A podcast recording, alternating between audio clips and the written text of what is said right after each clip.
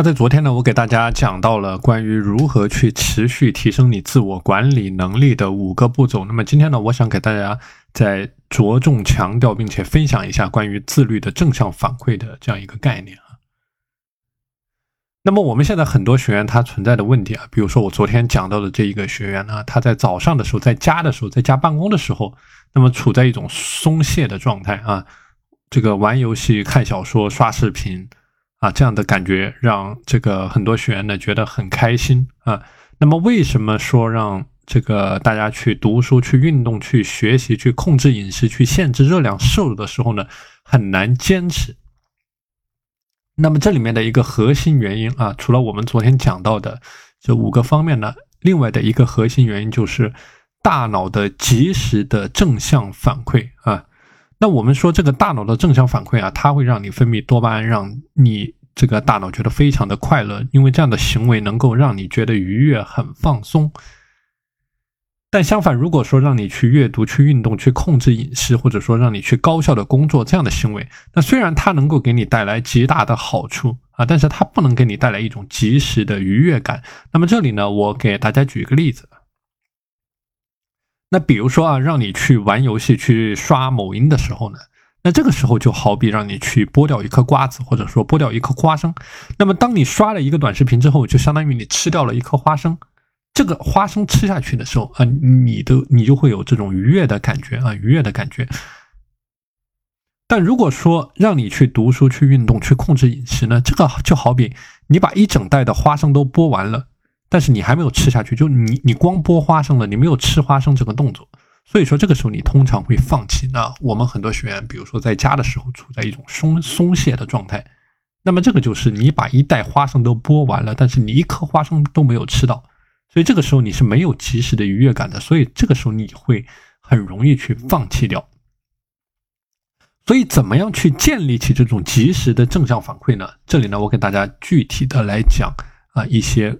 可以落地操作的步骤啊，可以落地操作的步骤。那么第一个步骤呢，叫做去主动的创造。这里的概念啊，就是说，无论你做了一个什么样的动作，哪怕一个再微小的成就，都给到自己一个对应的正向的反馈。那我举个例子，比如说你读完了十页书，或者说你进行了一个小时的运动之后呢，你可以奖励你自己十五分钟的休息时间啊。那之前呢，我也是和有的学员探探讨到了这个问题啊，就是说你的这个休息时间和你你的工作时间，你怎么样去把控？怎么样去避免你的休息时间过长，或者说你休息时间的惯性过长啊？这个呢，也叫做你主动的去创造你的正向的反馈。那我举举一个例子啊，那比如说你在你工作的某一个项目取得了正重大的成果，那么这个时候老板有眼无珠，没有给到你任何的反馈，你完全可以去自己奖励自己啊，去做一些你自己喜欢的事情。啊，比如说去购物，比如说去做一些你喜欢的事情，这个都叫做主动的去创造你的正向的反馈。当然，这个主动创造的正向反馈呢，要把握这个度啊，叫做适度的正向的反馈，就是适宜于你自己生活习惯的一种正向的反馈。那么第二个很重要的话题呢，叫做去尝试感受好的习惯啊。那比如说我举个例子，游泳。它是能够给你带来非常好多好处的这种正向的反馈啊。那么很多人他没有去坚持锻炼，没有去坚持游泳。那么这个就像我刚才提到的，就好比你把一袋花生都剥完了，你还没有吃到一颗花生。所以针对这样的情况呢，你可以尝试去感受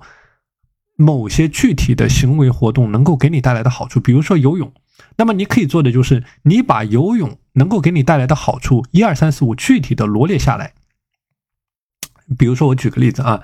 游泳让你减肥塑形，让你保持年轻，让你预防疾病，加强你全身的肌肉，让你减压放松等等。就是你可以把你能够想到的好处一二三四五全部去罗列下来。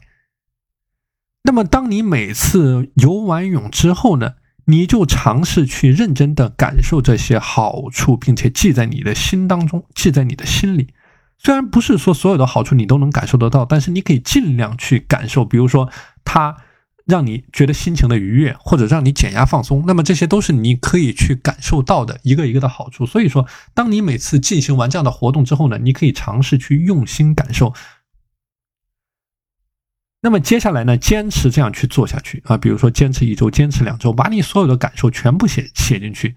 啊，比如说你的减肥塑形，那么有没有取得一些对应的效果，或者说有没有对你的体重起到一些变化啊？就是反复去强化，去感受某一种自律的行为，或者说某一种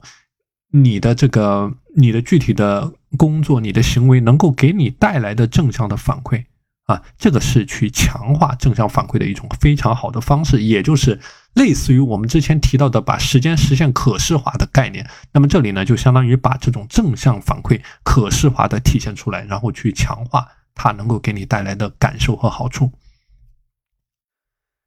那另外一个方面啊，叫做去尝试和人交流啊，尝试和人交流。就这种正向反馈呢，你是可以拿出来当做一个话题，然后和。与你有着共同兴趣爱好或者说同频共振的人去进行一个交流，那么这样能够对你正向反馈起到一个强化放大的作用。其实这样的一个过程啊，就是你在收集更多的正向反馈的过程。比如说在你的认知里面啊，还是说游泳这个例子，那么游泳有从一到十这十个不同的好处，但是在其他的人的感受当中呢？它有着更多的，比如说从十一到十五不同的好处，就你可以通过和人的交流呢，去扩大你对于某一件事情的认知，同时呢，强化这样的一种行为给你带来的正向的反馈。那么另外的一个要点啊，就是说你比较容易收到他人的认同和夸赞，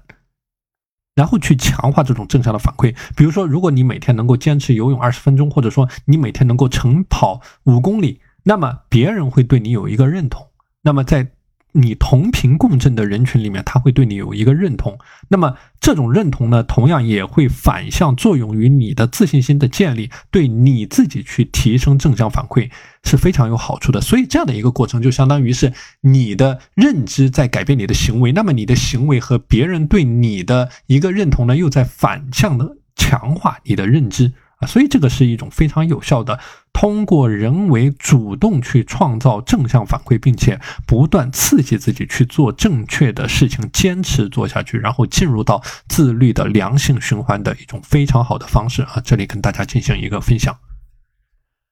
好的，今天的内容就和大家分享到这里。大家如果想要加入到我的时间管理的学习社群呢，可以添加我的微信五幺二四九零五七五五幺二四九零五七五，我在自律世界等着你。